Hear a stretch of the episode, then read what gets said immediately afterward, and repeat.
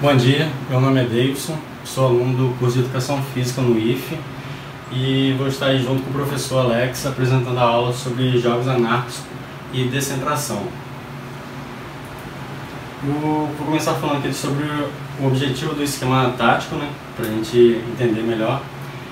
E o objetivo é estruturar uma equipe em defesa, meio e ataque, de forma coletiva, a fim de desenvolver de forma eficiente a sua postura em todos os setores do campo ou da quadra, na tentativa de neutralizar o adversário e atingir a meta do mesmo.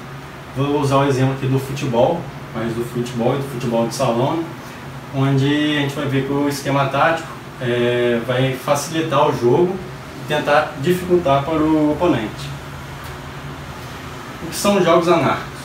Jogos anárquicos são jogos coletivos onde não há uma forma de expressão de poder sobre os jogadores, ou seja, não tem muita influência, não tem influência externa. Né? Os jogadores eles tomam a decisão por si só. Eles aglomeram-se em torno da bola, não utilizam adequadamente o espaço da quadra, campo e comunicam apenas de forma verbal, ou seja, um falando com o outro, só que nem sempre o outro vai, vai entender o que você está pedindo, né? como se fosse cada um por si. Há regras, mas não há um ente regulador dessas regras. E o que é dito ou feito por um jogador não é mais poderoso do que os outros jogadores fazem ou falam também. Isso acontece muito com as crianças, quando estão iniciando, jogando bola, que elas olham a bola assim no canto, vai todo mundo para cima da bola e fica aglomerado. Esse seria o jogo anárquico, onde não tem muita visão periférica. Aqui tem um exemplo que eu estava falando, aqui é, representando a bola e os jogadores. Os goleiros ficam em suas posições, porque eles têm a, a função de defender, então cada um vai ficar na sua. Tem casos também que eles saem do gol e aqui mostrando as duas equipes todas em cima da bola. E o restante aqui, ó, da quadra, toda toda liberada, né? sem, sem presença de jogadores. Existem jogos anárquicos em qualquer esporte. Um bom exemplo que eu estou falando aqui é o futebol. No futebol, os jogadores que irão participar de uma partida anárquica irão primeiro se juntar ao redor da bola, a partir daí cada um joga por si sem ter um time, mas pode ser formado parceria no meio do jogo. Assim acontecia nos primórdios do futebol. Não tínhamos ainda uma estruturação tática dos times, os times apenas corriam em blocos entre ataque e defesa, ou seja, lá no início, quando o futebol estava surgindo, não tinha esse negócio de, ah, vamos atacar pelo lado direito, enquanto quando chegar no fundo a gente cruza e faz o gol. Não, era mais na, na emoção né, é, de tentar, saber que tinha que fazer o gol mas não tinham a tática para isso. Aqui tem um vídeo com, com exemplo, é, ainda no anárquico, né, onde os jogadores vão. É, eu vou mostrar aqui ó, a bola é, se deslocando e os jogadores acompanhando ela.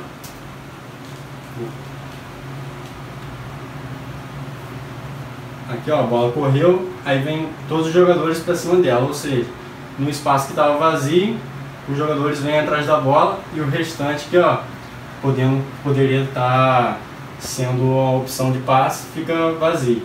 E toda hora os jogadores ficam correndo atrás da bola. Acontece, acontece muito com, com crianças quando estão iniciando.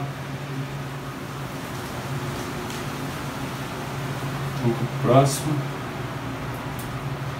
Esquema tático. Aí já vamos começar falando um pouco do, do esquema, né, para não ficar acontecendo aquilo. Tem como objetivo organizar a equipe dentro de campo, quadro, de acordo com as situações existentes, seja pela tática do oponente ou função dos jogadores. Na maioria das vezes, esse esquema não precisa ser de fácil visualização pelos torcedores ou adversários, assim dificultando o entendimento e favorecendo a própria equipe. Ou seja, quanto mais difícil para o oponente reconhecer né, o esquema tático, melhor para você, porque ele não vai ter a forma de se defender melhor. No futebol, o treinador organiza sua equipe através dos esquemas táticos, contendo é, duas posições, o goleiro e os jogadores de linha, como foi lá no, no primeiro esquema que eu mostrei. Com o desenvolvimento do esporte, foram criados outros tipos de posições, como zagueiros, laterais, meio-campo e atacantes. Elas são as mais conhecidas, também podendo ter outros como volante, ponta esquerda, ponta direita, meio armador, entre outros. É... consequentemente passando a ter jogos mais ofens é, ofensivos e defensivos também, com diferentes formas de tornar o jogo mais competitivo. Aqui é mais uma figura, dessa vez já mostrando é, os jogadores mais é, distribuídos em quadro, né, favorecendo melhor o jogo e a competitividade. Há uma distribuição melhor dos jogadores no espaço de jogo, fazendo com que haja menos aglomeração ao redor da bola. A bola aqui está com o jogador e a seguir eu vou mostrar como vai decorrer esse jogo.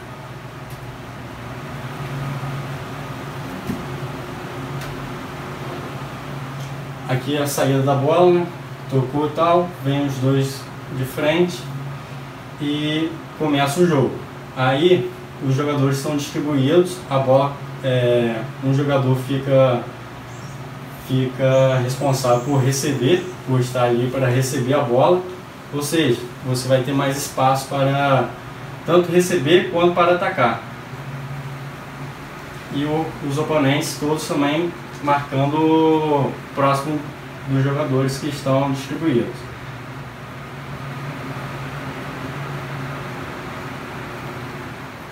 Com isso, além de dificultar né, para o adversário a marcação, é, faz o jogo ficar até mais bonito e facilita para o time que está com a bola ir em busca do, do seu objetivo, que é o gol, como no caso que a gente vai ver aqui agora.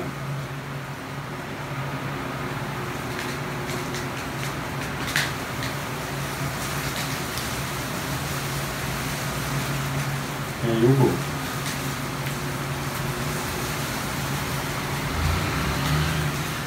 É isso, bons estudos aí para vocês. Vou deixar o, o link da, na descrição do vídeo. E, e é isso, bons estudos. Até a próxima aula.